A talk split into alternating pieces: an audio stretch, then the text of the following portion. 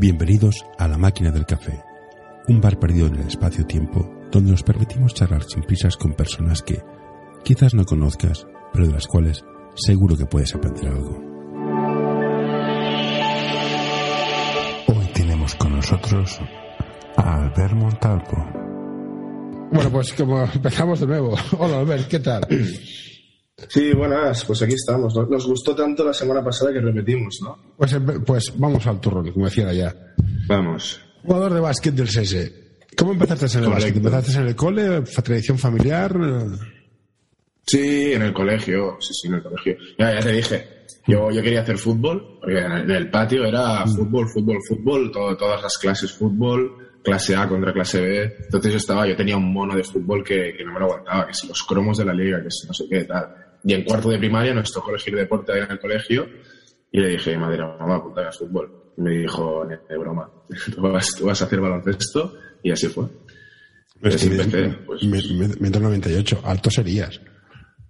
Sí, sí, no, a ver, alto era, alto era, pero, pero bueno, que no, no lo supe ver. Me lo tuve que hacer ver mi madre. Sí, sí, yo de baloncesto sabía entre poco y nada en aquel momento.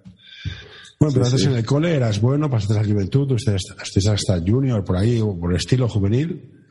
Sí, estuve hasta KDTV, me echaron, estuve dos años en el, en el San Pedro, hasta KDT, no, hasta Junior B, y luego hice el último año de formación en, en Hospitalet, luego pasé al, al EVA y ya luego al, al SESE, luego ya creo que este es mi cuarto año al SESE, si no recuerdo mal. ¿Cómo resumirías toda esa trayectoria hasta ahora? O sea, Pues todo, todo ha sido etapas, eh, la verdad, todo ha sido etapas, porque si te soy sincero, cuando era pequeño no tenía esa, esa ambición y esa competitividad que tengo ahora, ¿no? Era el, típico que le falta un poco de sangre, entonces ido por etapas. Al principio era más, más por diversión, porque venía del colegio, entonces no tenía esta, esta noción de competitividad que tengo ahora y entonces fue a, partir de, jugar en, grandes categorías y sentir esa presión que acabas desenvolupando ese gen competitivo y ese gen de, de ambición. Entonces me ha ido por etapas. Al principio fue más por pura diversión, por pasar el rato, jiji, jaja.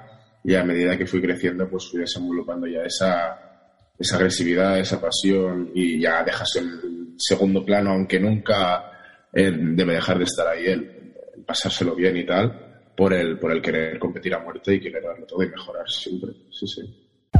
Ayuda a mantener este podcast en anorta.com barra colaborar. Ya te digo, ha sido un poco por etapas. estando en la Juventud, San Pep, todos estos equipos punteros, ¿viste la opción de dedicarte a esto profesionalmente? ¿O era en plan, bueno, si llega, llega, si no, no? Cuando estaba en la peña sí que tenía... No, no era esa presión porque aún era pequeño, ¿sabes? Aún piensas, hostia, es que me queda mucho aún por recorrer para llegar ahí. Y siempre lo ves como muy lejano. Pero sí que tienes esa sensación de, de decir, ostras, estando aquí en la cantera de Juventud que acostumbra a promocionar jugadores y tal, pues, pues puede pasar, puede, puede llegar arriba, tal. Lo que pasa es que cuando te cortan, ya inconscientemente ves que las, las posibilidades bajan bastante. Entonces ya cuando me cortaron de la peña, pues enfoqué el baloncesto de otra forma, ya no tanto como para llegar arriba, sino para mejorar y disfrutar todo lo que pudiera. Y si se llegaba, se llegaba, y si no, pasaba nada. Si se llega en plata, Eva, primera catalana, segunda catalana, lo que fuera, pero pasarlo bien y querer mejorar siempre. Sí, sí, pero la verdad es que sí, sí que vi la posibilidad. Lo que pasa es que, bueno, pues, pues se truncó. Midiendo un 90 y- un 98, lo normal en un equipo norm- normal es acabar jugando de pivot. ¿Cómo fui que, te, que, que llegaste a ser ale- alero de esta altura? ¿O fue una transición, empezaste por dentro yo- y seguiste la, afuera? la suerte es ¿Cómo que, es que cuando llegó la etapa del baloncesto esta en la que se te empieza ya a catalogar por, por posiciones, ¿sabes? Porque cuando eres pequeño todos juegan de todo y a mí me parece muy bien que cuando eres pequeño no te encasillen en ser un pivot, en ser un base, porque es que entonces te quedas clavado ahí y no aprendes nada, no, ¿sabes? Quizás de pequeño eres el más alto y luego acabas siendo una estatura normal y no sabes votar, cosas de estas. Entonces tuve la suerte de que cuando me empezaron a catalogar yo por aleros, bases, pivots y tal, fue el momento ese en el que estaba en la peña. Y claro, mi crecimiento ha sido siempre bastante paulatino. Quiero decir, en el colegio siempre era más alto, pero a nivel de clubes yo me acuerdo que cuando jugaba en la peña quizás era el tercero o el cuarto más bajito. Ya tenía chavales que medían unos 90, yo quizás medía unos 72. Entonces, claro, claro, eso era una locura. Estoy hablando de, de infantil. Entonces, eh, claro, me tocó jugar por fuera. Me tocó jugar por fuera y he tenido la suerte de que he podido jugar de todo, porque claro, en la peña empiezo jugando por fuera, luego llego al San Pep y soy el más alto del equipo, entonces tampoco me hacían jugar por dentro, porque yo en la Si quieres ponerte en contacto con nosotros, escríbenos a info.norta.com. peña jugaba por fuera, entonces me hicieron ese término medio de jugar de 3-4, ¿sabes? Y ya en Hospitalet pues volví otra vez a pivots grandes y me tocó jugar por fuera otra vez. Pero que también he tocado, he tocado post, he tocado post en San Pedro, toqué bastante post. Entonces he tenido la suerte de que he podido aprender un poco de todo. Porque si me hubiera quedado toda la vida en el Juventud no sabría jugar por dentro. Eh, quizás si hubiera hecho toda mi vida en San Pedro no sabría jugar por fuera. Entonces he tenido la suerte de que he podido tocar un poco de todo y, y pues hoy a día de hoy juego de tres, juego de cuatro, de lo, de lo que me eche. ¿no? Porque, menos de base porque votar y pensar no se me da muy bien a la vez, pero... bueno, ¿y qué prefieres? ¿Jugar de 3, es que 4? cuando juego, es, es, que no sé qué me pasa, tío, que cuando juego de 3 y de 4 tengo una mentalidad totalmente diferente. Es decir, cuando juego de 3 juego mucho más libre, mucho más buscar el corte, porque claro, como estoy por fuera y soy periférico, intento buscar más el correr arriba y abajo, tal. Y en cambio, cuando juego de 4, no sé qué me pasa, que es como el efecto placebo este, que me acomodo en el sentido de que empiezo a, a yo que sé, a hacer de típico pivot lento que coge el rebote, va al balance, tal, se pone a poner un bloqueo. Es algo mental que tengo que ir, porque realmente jugar de 3 y 4 lo he empezado a hacer hace relativamente poco, hace un par de años o menos. Entonces aún tengo que coger ese... Pero me gustan las dos, todos tienen su parte buena. De 3 eh, me siento mucho más libre porque a mí me gusta tener espacio para atacar, ¿sabes? Cuando yo recibo eh, en medio de cuatro defensas, a veces me agobio un poco. Entonces, jugar de tres me da esa posibilidad de, de, atacar desde fuera, de tal. Pero también jugando de cuatro tengo la ventaja de que puedo jugar contra gente más lenta que yo, entonces también saco esta parte de ventaja. Todo tiene sus pros y sus contras. Mm. No, no, la zona está muy transitada, eso es verdad. Como he tocado, he tocado más, he jugado más de exterior que de interior, a veces me cuesta recibir dentro de la zona y, y sentirme tranquilo con cuatro tíos encima, ¿sabes? Que es quizás esa virtud que tienen los, los buenos pibos. Pero bueno, entonces aprender y... Los, los, los pibos míos son, son resignados. ya te lo digo. Bueno, estamos aquí, me pegan, Hago lo que me pegan. puedo. Bueno, Sí. hay mucho Mucho. Y de, de tu viaje hasta aquí, ¿cómo te han influido los entrenadores? Uf, ¿Cómo me han influido? Sí, ¿cómo, cómo los valorarías? Si son importantes, no son importantes. Claro, pero todo depende, todo depende del entrenador. Eh, por ejemplo, en el colegio, obviamente, el balón, pues esto pasa a un segundo plano, ¿sabes? Lo más importante son los valores, etc, etc. Que pasa es que ya cuando llegas a un nivel más competitivo, ya me acuerdo en la peña, eh, los valores dan igual, ¿sabes? Quiero decir, tú podías ser todo lo buen chaval que pudieras y que quisieras, que si no metías cinco puntos eh, o seis, te comías los mocos, ¿sabes? Entonces, hay valores, mm, muchos valores no aprendí quizás. Aprendí a ser muy competitivo, aprendí a, personalmente a creer en mí, muchos factores y muchas cosas que me han ayudado mucho en la vida. Pero sí que es verdad que depende de dónde juegas, se priorizan más. Eso de que juegas en preferente y te intentan infundir valores, eh, me cuesta creérmelo, la verdad.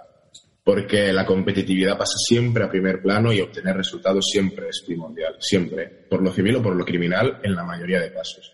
Entonces, los valores los tienes que aprender tú, ¿sabes? Tú te encuentras en mil situaciones. Lo bueno de, los niveles competitivos es que te encuentras en situaciones adversas muy frecuentemente. Quizás no sean de las mismas magnitudes de las que te puedes encontrar a nivel vital en un trabajo o en el colegio o en la universidad, pero te las encuentras con mucha más frecuencia. Entonces tienes esa suerte de poder aprender una y otra vez. Si la primera vez que te encuentras en una situación de estas lo haces mal, vas a tener otra y vas a tener 40 y 50 más hasta que aprendas.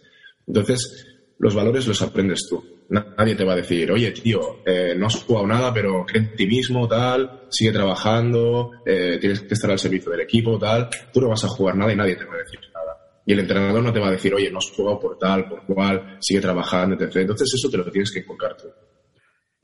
Y es así. Entonces, en- en- yo soy muy fan de que cuando eres senior has de meterla. Cuando estás en formación por debajo, has de, has de hacerlo bien. Entre o no entre. ¿Cómo, casa, cómo, cómo- cómo casa esto con, con los valores? O sea, si tú juegas una categoría que el objetivo es ganar, ¿cómo gestionas esos valores? Como los grupos. Entonces, ¿de, de dónde, qué, qué- qué aprendes? A, ni- a nivel moral. De otra manera, de otra manera, porque entiende que tú quizás cuando estás entrenando en un colegio, eh, el nivel de baloncesto es el que es.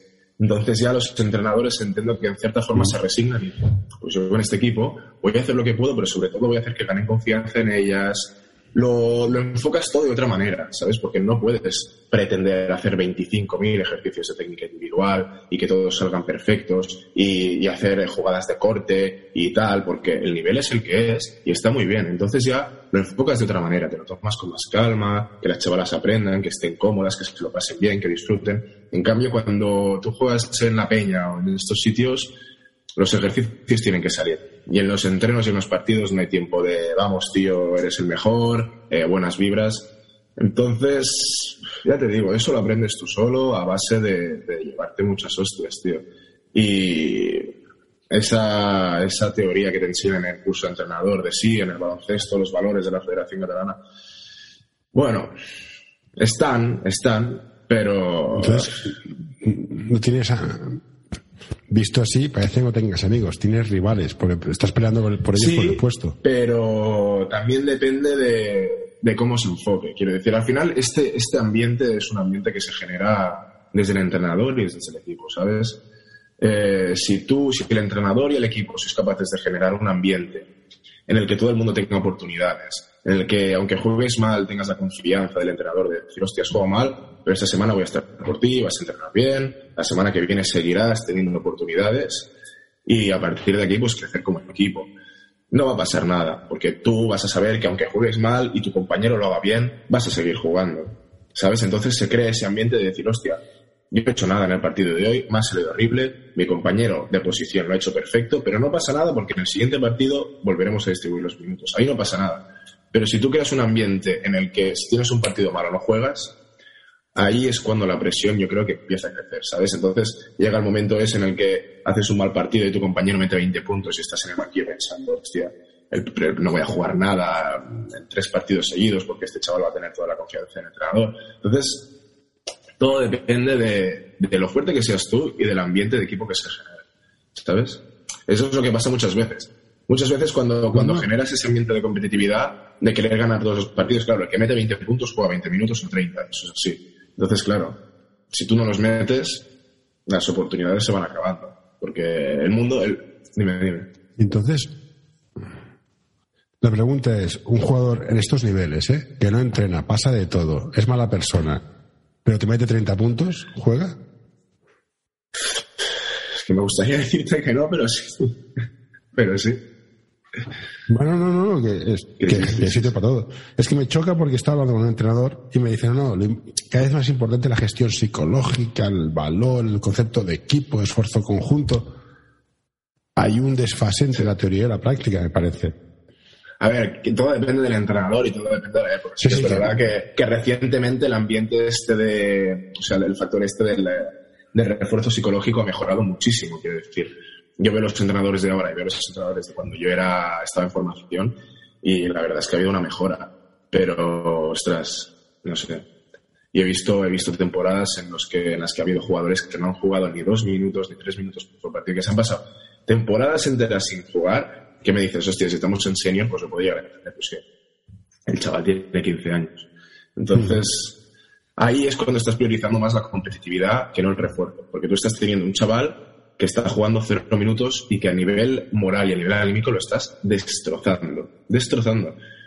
Entonces, ya te digo, todo depende del entrenador. Quizás con el entrenador con el que has hablado eh, es capaz de, de, llevarlo de otra manera y chapó por él. Pero ya te digo, eh, yo no me he encontrado con muchos de estos en formación. ¿Y qué, ¿Y qué, recomendarías? Mira, si estás así, da un paso atrás, vete a un equipo un poco menos de nivel y disfruta o aguanta que llega, llega tu oportunidad. ¿Qué recomendarías a un chaval que esté ahí?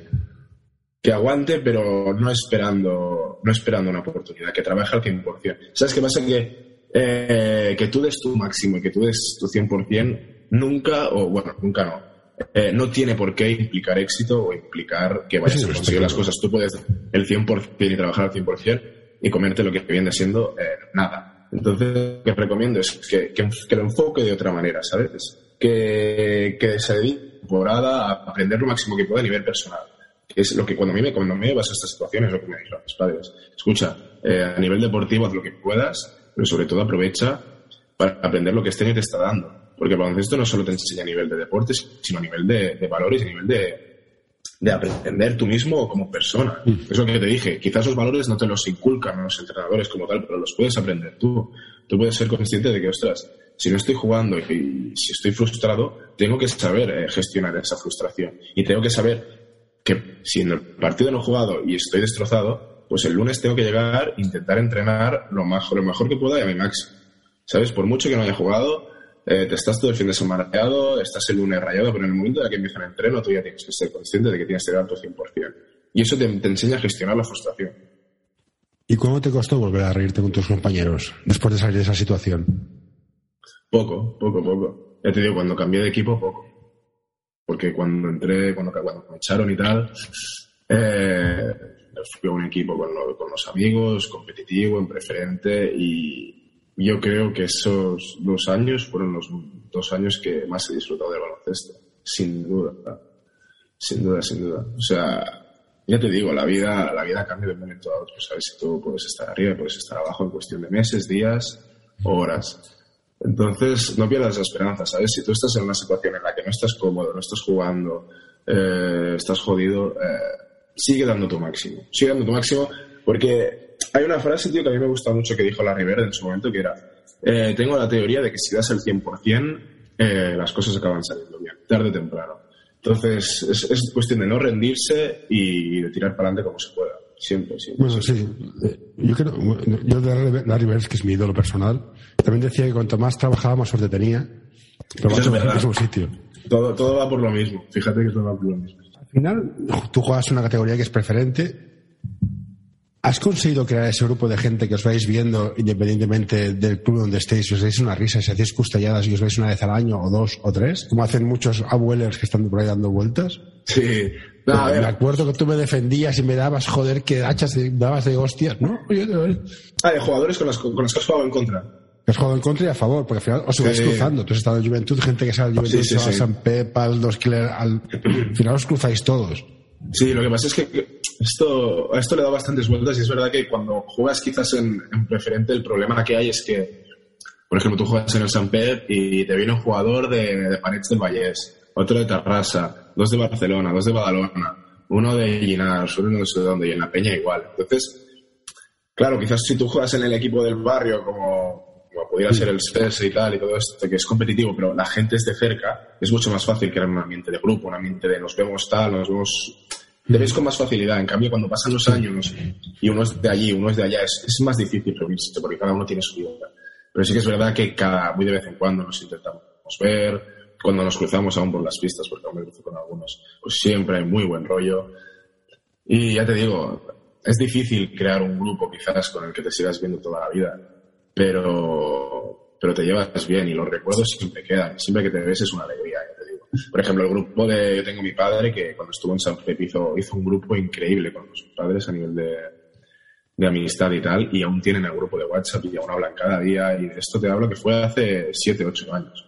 Y a mí me lo explica que se envían fotos de estas cachondas y tal, de risa y de memes y todo, cada día, cada día, cada día. Y es fascinante.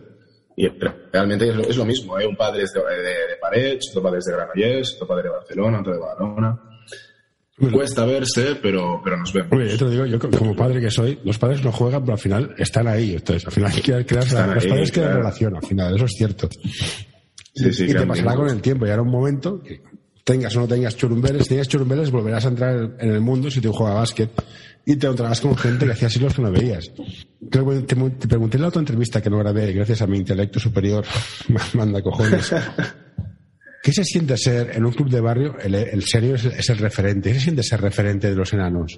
Que vengan a veros, que griten y. Oh, no sé qué. Mucha, mucha responsabilidad. Yo creo que no. los chavales no lo ven tanto a nivel de, oh, Albert, Rocky, bueno, no sé qué. Lo ven más a nivel de, de conjunto, a nivel de que van a ver a su equipo, van a ver al señor de su equipo y les da igual ellos van a seguir viniendo, juegue Albert, eh, juegue Miquel o juegue Marcos. Entonces, eh, no me lo tomo tan a nivel personal, no, no te sientes un Messi, no te sientes un tal, porque ellos van a seguir viniendo este que esté. Pero sí tienes una responsabilidad y sí te sientes responsable de, de inculcar buena imagen y de, y de transmitir buenas vibras a los chavales al final, ¿sabes? Lo que no puede ser, y ya lo hablamos nosotros Hoy quiero recomendarte este podcast. And Roll, un podcast sobre psicología y deporte en el que tratarán diversas temáticas relacionadas con ambas disciplinas. Un programa creado para aportar realidad y necesidad en torno a la psicología, además de facilitar un espacio donde la comunicación sobre ciertos temas esté libre de tabús, estigmas y etiquetas. Hoy quiero recomendarte este podcast. El alma del juego by Soul Basketball, el podcast en el que charlaremos con personajes del mundo del básquet con diversidad de carreras, funciones y experiencias para que nos acerquen al alma de nuestro deporte, el baloncesto. Pues es lo que pasó eh, el fin de semana de Martinique. Sabes que tú traes a los chavales del mini, del infantil, de no sé qué, el pabellón lleno y das la imagen que das. Y eso, por suerte, solo nos ha pasado en los cuatro años que llevo aquí. Pero esa es la imagen que, tienes que intentar no dar nunca. Tú tienes que, porque es que al final, cuando tú eres un infantil y ves a tu señor jugar, eh, lo que veas es lo que vas a jugar tú, ¿sabes? Porque claro, tú dices, ostras, yo quiero llegar aquí. Mm. Para llegar aquí tengo que hacer lo que hacen estos. Entonces, si tú ves a estos eh, caminar por el campo, ir perdiendo de 20 y bajar los brazos y meter de 40, etc, etc, etc, eso lo van a repetir y lo van a aplicar luego. Y cuando su entrenador les diga, no bajéis los brazos, presionar, tal, te dirán, no, pero si los del senior no lo hacen. Entonces ahí es cuando te estás equivocando. Entonces tienes que intentar dar la... Tú eres entrenador. Y entiendo, yo, he jugado y te dan estas pájaras. Tienes que dar una pájara y no te llegan las fuerzas. ¿Cómo lo cambias? ¿Cómo, qué, qué, dices? Siendo entrenador, tú ah, estás ayudando a Sí, porque tú como jugador... Y me ha pasado, ¿eh? Estás que no te entra nada, al otro equipo le entra todo te faltan las fuerzas, te están toreando, estás hasta los cojones ya, pero sí, ya, que, se acabe esto, que no puedo más. ¿Cómo cambias esa mentalidad? En el mismo como entrenador. En el mismo, sí, sí, como entrenador. Como entrenador. como entrenador, yo creo que como entrenador. Eh, te sacas del bucle, como jugador estás en el bucle, o sea, te han de sacar de ahí. ¿Cómo te sacan? Mm, es, es, realmente complicado. Yo creo que cuando, cuando vas perdiendo de tanto y cuando te están pasando de tal manera por encima, eh, es muy complicado girarlo, ¿sabes? Porque son tantos los factores que te llevan ahí. Quiero decir, si vas perdiendo de 40, con dos ajustes en defensa y un ataque, no vas a ganar el partido. Son tantos los factores que influyen que es imposible ir perdiendo de 30, hacer cuatro ajustes técnicos con la pizarra y resolver el partido. Yo creo que es todo más mental. Eh, a mí me está pasando con las niñas, eh, estamos teniendo partidos en los que vamos todo el partido ganando y llega un cuarto que nos mete un parcial de 11 a 0. ¿Qué haces? Nada. Lo que intentas es calmarlas, decirles, chicas, em, vamos a hacer lo que podamos, vamos a remar como equipo, vamos a llegar hasta donde podamos y vamos a aprender de esto, ¿sabes? Vamos a aprender de esto porque un partido así te lo puedes permitir. Mm, dos quizás ya no, pero tres es que no puede pasar. Entonces, a partir de aquí lo que queda es eh, remar como equipo, ser conscientes de que somos todos uno y de que llegamos donde podamos. Y si tú das tu 100% y defiendes como un animal y luego fallas la entrada solo, no pasa nada, tío. Hemos tenido un mal día y ya está, y toca asumirlo. Lo que tienes que intentar es que no se vuelva a repetir. Y sobre todo tratarlo desde, desde esa bastante emocional. No te digo porque tengo un equipo que es bueno, juega bien, pero a la que se les van de 7 de 8, se desmonta. Y es cada uno por su lado. Y pasan uno, dos y tres partidos y dices, hostia, no caigas ahí, volver a lo básico, jugar como equipo, pasar, cortar fundamentos básicos. Pero se, se, se deshace. No sé si hay solución o. No, y te digo, y te digo que, es lo mismo que, nos pasa a nosotros con las chavalas con las que entreno que son infantiles. Y nos lleva dos partidos seguidos pasando, dos partidos que podíamos haber ganado fácilmente y que son dos cuartos que se te van de diez en un cuarto.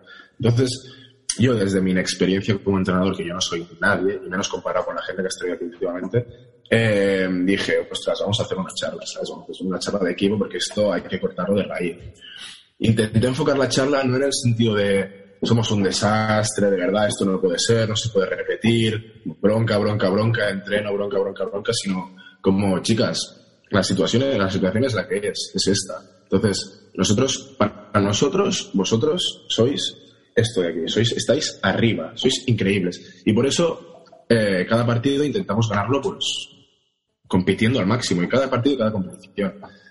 Entonces, mm, somos todos uno, ¿sabes? Pedimos la, la, opinión de cada jugadora, cómo se sentía, qué creía que era lo que pasara, y sobre todo les hicimos hacer entender que somos todos uno, que nosotros también formamos parte del equipo y que no estamos para, para castigarlas ni para competir contra ellas, que hay que remar todas. Y que si las jugadoras están en el banquillo, tienen que animar como animales. Que si mi compañera mete un básquet, hay que animar muchísimo, porque eso te hace meterte en el partido. No solo metes en el partido a tu compañera que acaba de meter un básquet, sino te metes a ti luego cuando sales.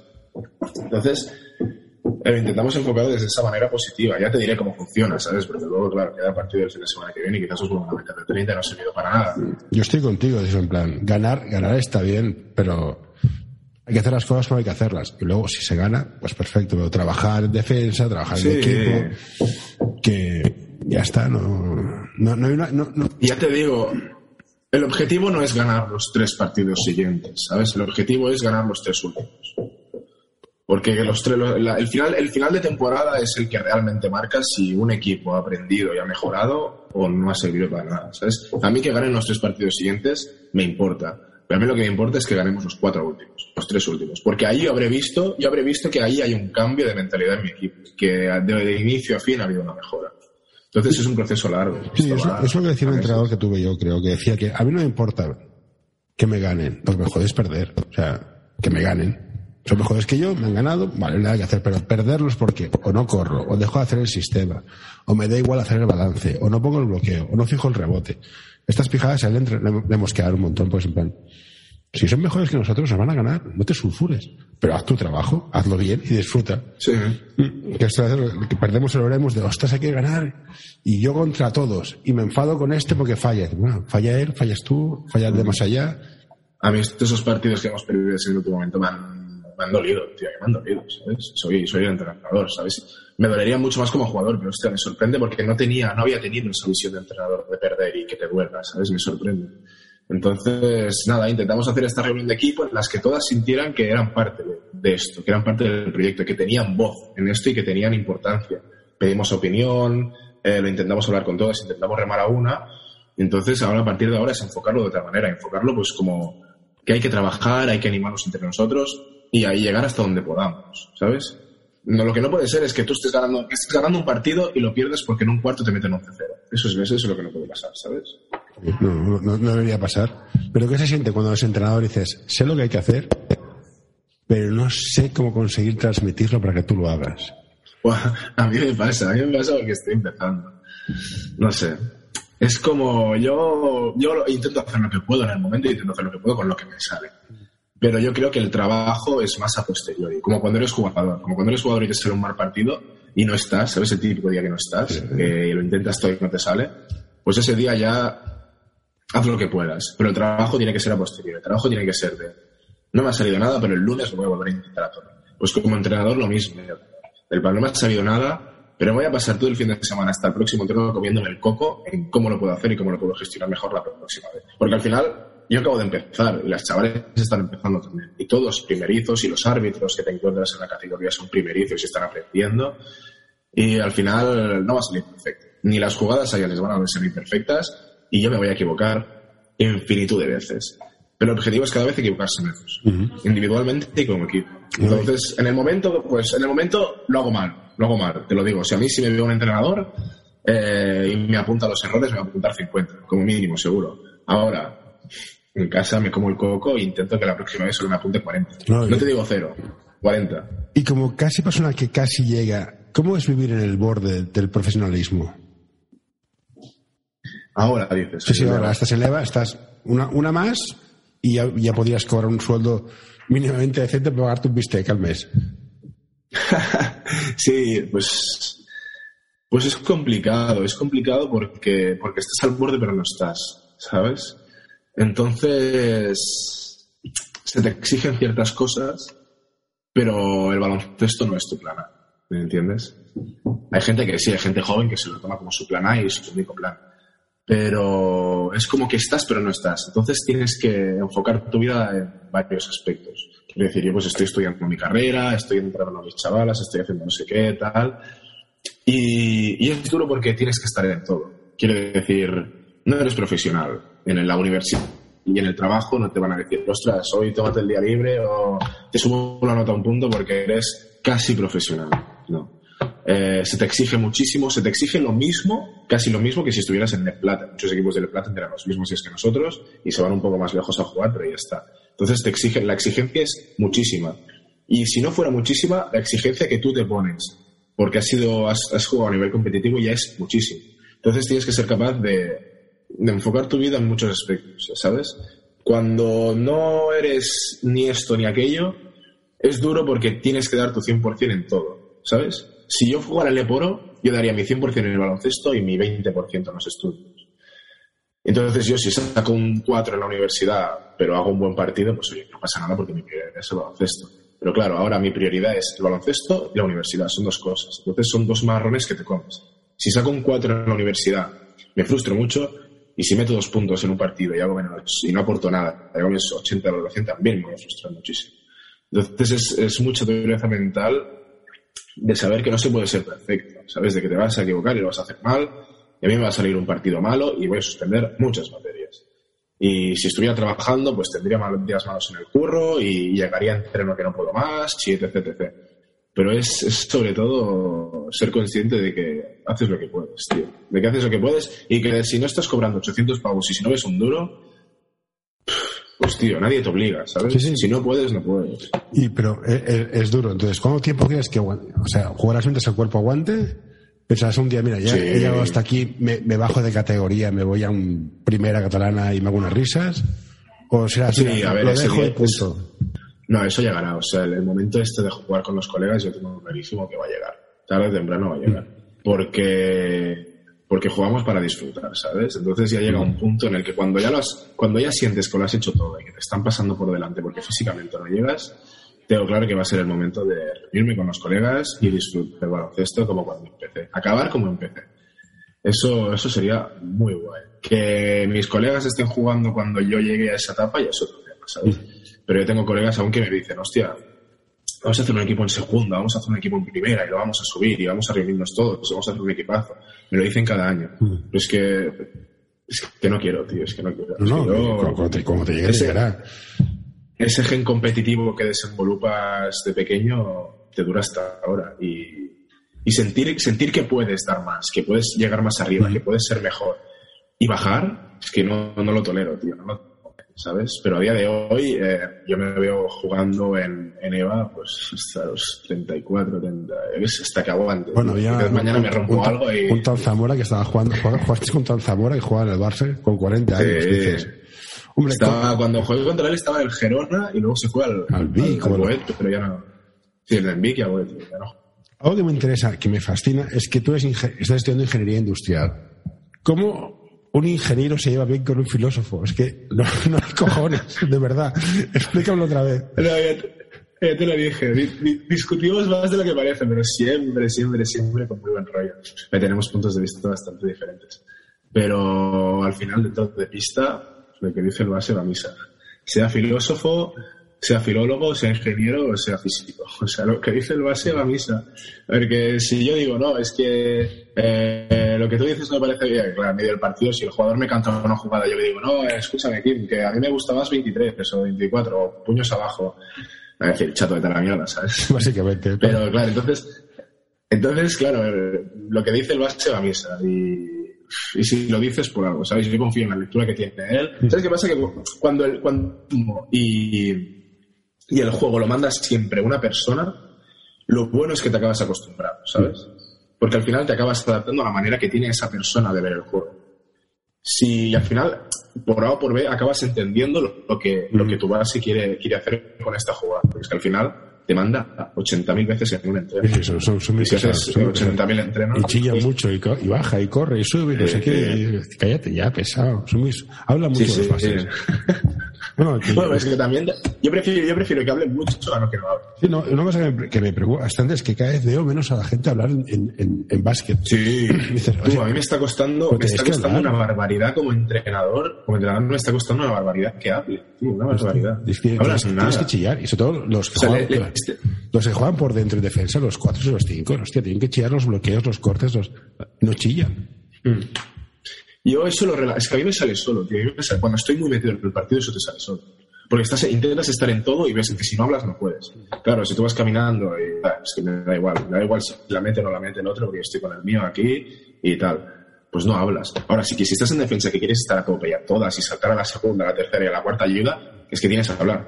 Tienes que hablar porque si no, no lo vas a conseguir. Entonces, yo, y ahora que, es que estoy haciendo entrenador, lo noto muchísimo. Que mis jugadoras no hablan nada. Mira que les obligo, yo les obligo. En defensa, el ejercicio no empieza hasta que la jugadora chilla. Cuando la jugadora chilla, empieza el ejercicio. Es que si no, no hay manera.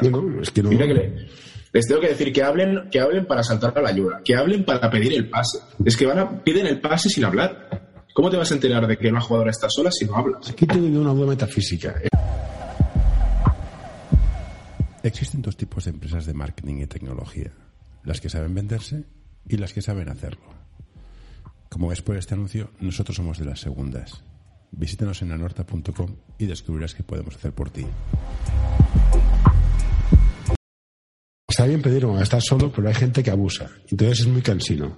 Hay un equilibrio. Yo intento buscar el equilibrio, ¿sabes? Ahora para mí eh, es hablar siempre. ¿Sabes? Porque yo entiendo que si les exijo hablar siempre, van a hablar casi siempre. O un 10% de las veces.